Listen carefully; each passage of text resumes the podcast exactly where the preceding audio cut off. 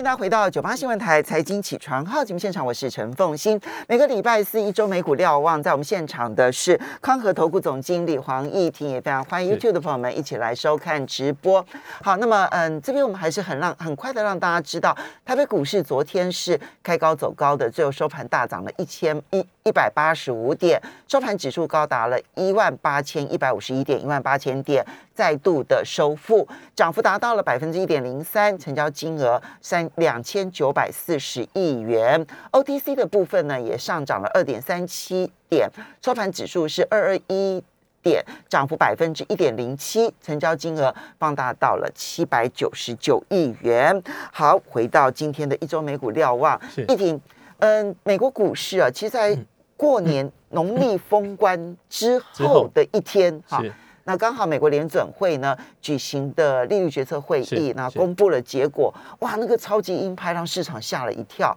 那么联准会现在看起来已经觉得就是要加速升息，先解决通膨再说，觉得就业问题已经没有问题了，然后呢经济发展也不会受影响了，他现在就是要解决通膨问题。这个超鹰派呢一度曾经造成美股的压力，可是市场好像很快的就。摆脱了联准会要紧缩货币的阴霾，持续的站在多方，如何看待？基本上来看的话，联准会转趋鹰派，这在联准会呃利率决策会议之前，呃市场已经有所预期了。其实我们就是从呃殖利率的走势来说的话，啊我们可以看到，在过去这一个半月的期间，基本上就是一路走高。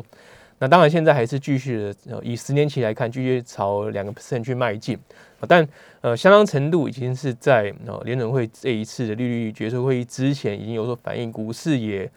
呃蛮深度的去呃体现一次下杀。那在公布之后，那基本上其实市场的的呃反应是说，是呃显现是说呃联准会最鹰派大概就是如此的，不太可能会有更鹰派的作为出现啊。所以我们看到说在呃一月二十七号。呃，就联准会利率决策会议之后就出现反弹，到现在为止，那呃，就目前的价位来看的话，其实算是相对比较呃尴尬的价位了啊。就是然后以 S M P 五百来看的话，它现在基本上大概就是呃季线率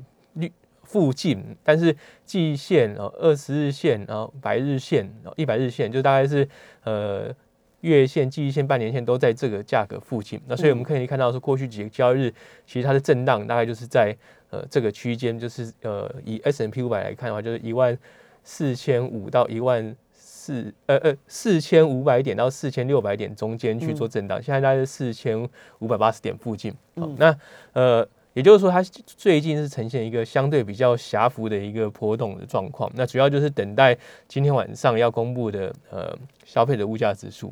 那就呃目前呃就市场的反应来解读的话。这一次的消费者物价指数公布出来结果，也许不会像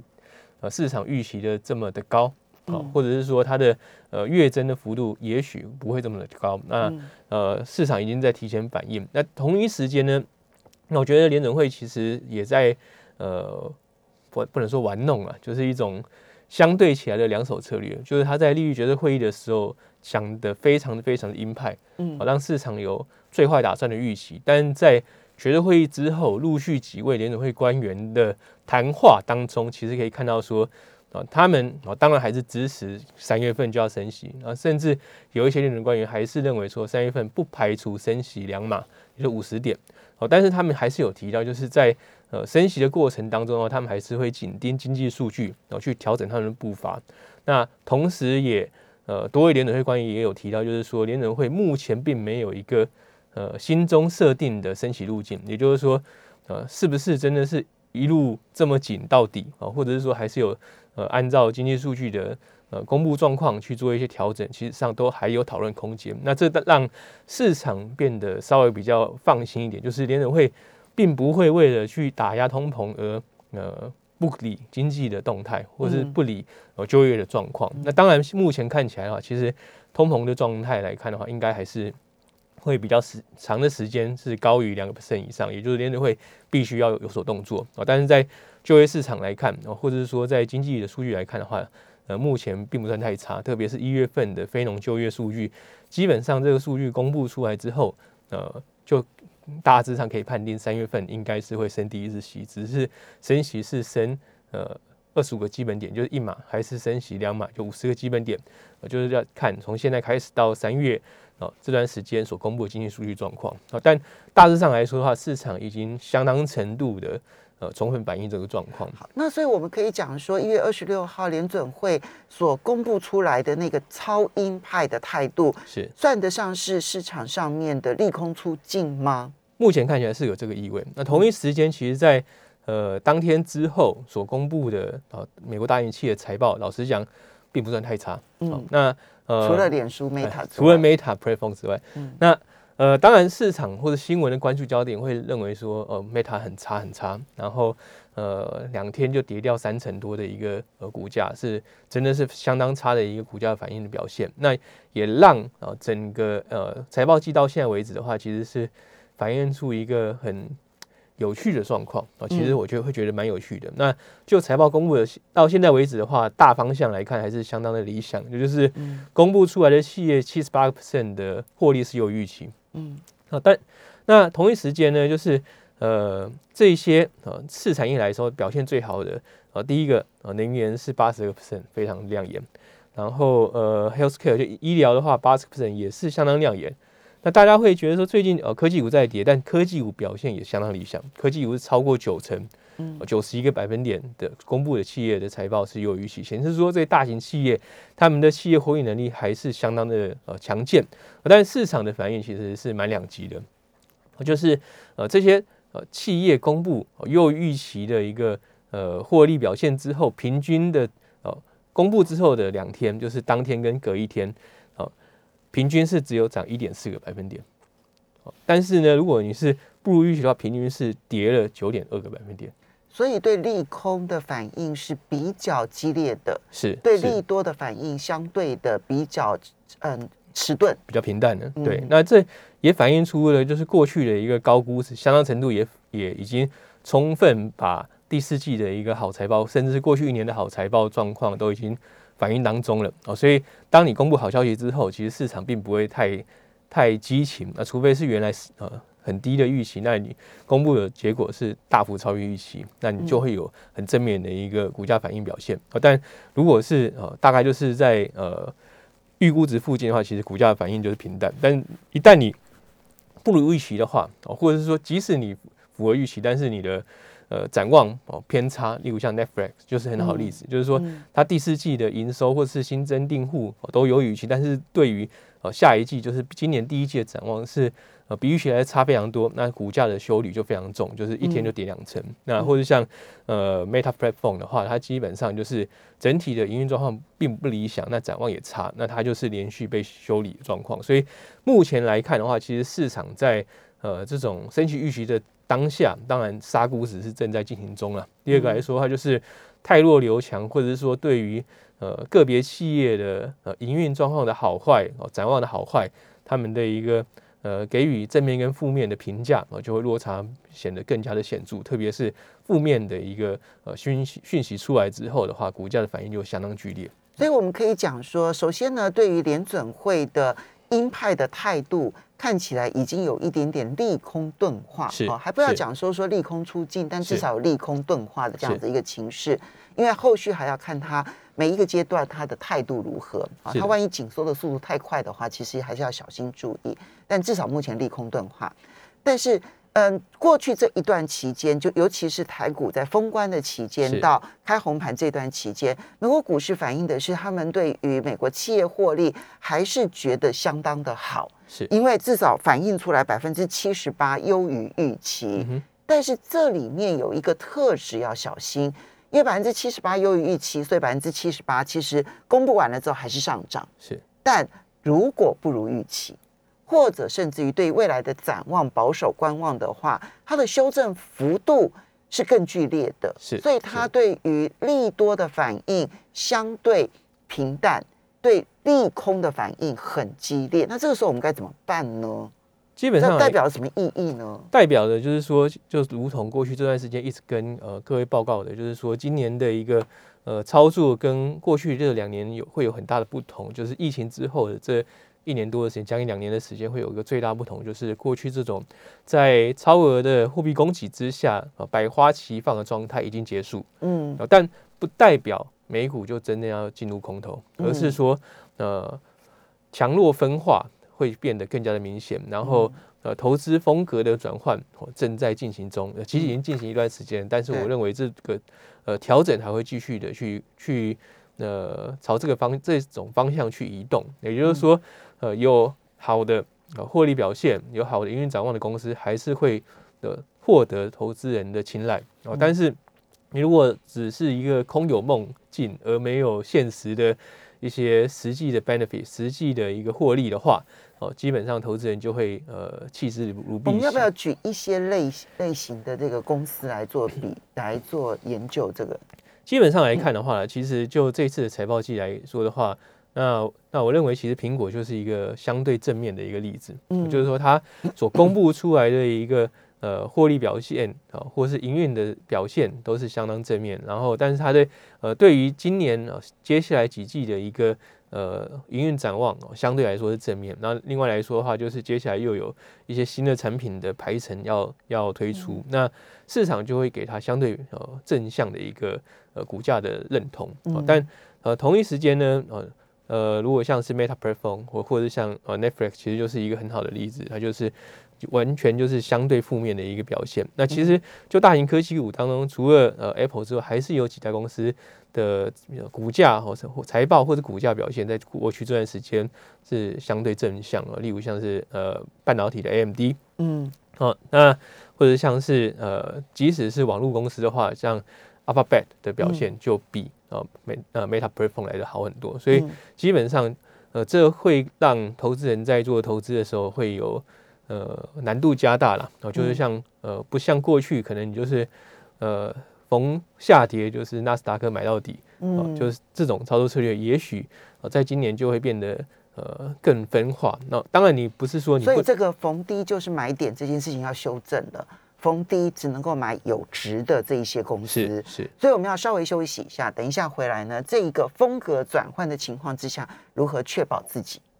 欢迎大家回到九八新闻台财经起床号节目现场，我是陈凤欣。每一周美美股瞭望，在我们现场的是康和投顾总经理黄义婷，也非常欢迎 YouTube 的朋友们一起来收看直播。好，刚刚义婷提到了，就是过去呢百花齐放的时代。那其实已经过去了哈，因为美当美国联总会大笔的释放资金的时候呢，民营股也都可以这个没有任何实质面都上涨。是，但是当联总会开始要紧缩货币的时候，你看到民营股的跌幅是最重的。然后呢，有很多本梦比很高的这些公司，修正的幅度也会非常的剧烈。或者是说你可能预估不如预期的，不管是 Netflix 啦，或者是 Meta 啦，它还是大型的好公司，但最近的跌幅就会相当的重。是，那因此，呃，可是如果你有实质面的话，你看苹果、阿法贝就在五大科技公司当中，他们其实就是表现相对亮丽哈。是，那这个时候很多人会问说，因为无论如何，纳斯达克。其实，在今年到现在，修正幅度其实也是蛮多的了哈。到目前为止呢，其实它跌幅已经超过了七个百分点。虽然它已经有大幅度的反弹了，可是还是跌了超过七个百分点。所以，嗯，这个时候面对科技股的反弹，究竟是应该要加码还是减码呢？就极短线来看的话啦，其实我觉得这个问题就是牵扯到两个。第一个就是投资人的风险承受程度，我觉得你。呃，能不能忍受你买进之后再跌五到十个百百分点？嗯，当然，也许你报到年底，呃，可能会有呃相对亮眼的报酬，但是你撑不撑得住，在你呃拥抱它或者持有它的过程当中，它，出现呃一段时间或者很快速的五到十个百分点的再次的下杀，你能不能承受？第二个来说的话，就是你愿意报多长？嗯，你如果是只是极短线来说的话，那可能现在这个。呃，反弹之后的点位，因为目前来看，就公布的时辰来说，科大型科技股也近尾声了哦。除非就是联准会有一些相对比较鸽派的言论出来，那你可能会呃让这种杀估值的现象变得比较呃淡哦，让科技股进一步反弹。不然，短线上要靠财科技股的财报再继续的刺激科技股或是纳斯达克有更强的反弹，老实讲难度偏高哦。但是呃。股价杀到先前的价位的时候，其实也也来到了相对便宜了啊。例如说，呃，以整体 S M P 五百来看的话，好然未来十二月的获利展望来看的话，它的本益比已经到二十二十倍以下，大概十九点多，然后接近二十倍。但相较于这一波杀盘之前，大概就是二十一倍多的一个本呃预估本益比、预期本益比来看的话，远期本益比来看的话，其实也相对便宜。哦，那基本上就是就是一个呃。相对的一个价，一个相对的概念去看待它，或者是说一个呃自身衡量的角度，必须要去清楚的去呃认清自己哦。第一个，到底能不能去承受这样的风险？第二个，你愿意抱多久？好。所以你刚刚第一个先提醒的是极短线来，一一你一开始的就说现在美股的位置很尴尬，是啊，啊，它刚好就是处于在就不管是二十日线呐、五十日线呐、一百日线啦，也就是以台湾来讲，我们可能会称之为月线、季线跟半年线交叉交接的这个地方，这个地方的短期突破不不是太容易，是它等于是来到了一个短期震荡的一个相对高点，好，所以这是第一个部分，就极短线来说。技术面也是来了一个短期的高点，而在基本面的部分，因为大型的财报大概都已经公布的差不多，你就很难有新的刺激因素来刺激市场的上涨。这一个呢，也是要注意。所以极短线也许不建议，但如果你是长期的，然后而且你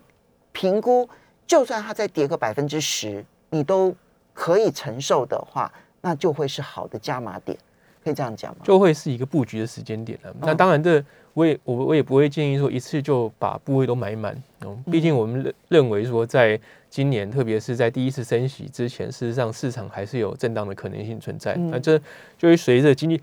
数据公布的状况，当然市场就会有不一样的一个呃反应。那如果是通膨数据呃继续高涨，或者是公今天晚上公布的通膨数据。比预期来更高，其实预期已经很高了哦。比预期来更高的话，那我认为说短期就会出再度出现回档。但假设就是有出现呃月增或者是年增状态有放缓现象的话，其实市场就会稍微宽心。那反弹的走势或者反弹的呃时间，也许会再延长一段时间。那目前来看的话，其实就会是一个相对嗯有点像壕沟战，就是你必须要是。呃，一步一步的去壕沟战，对，因为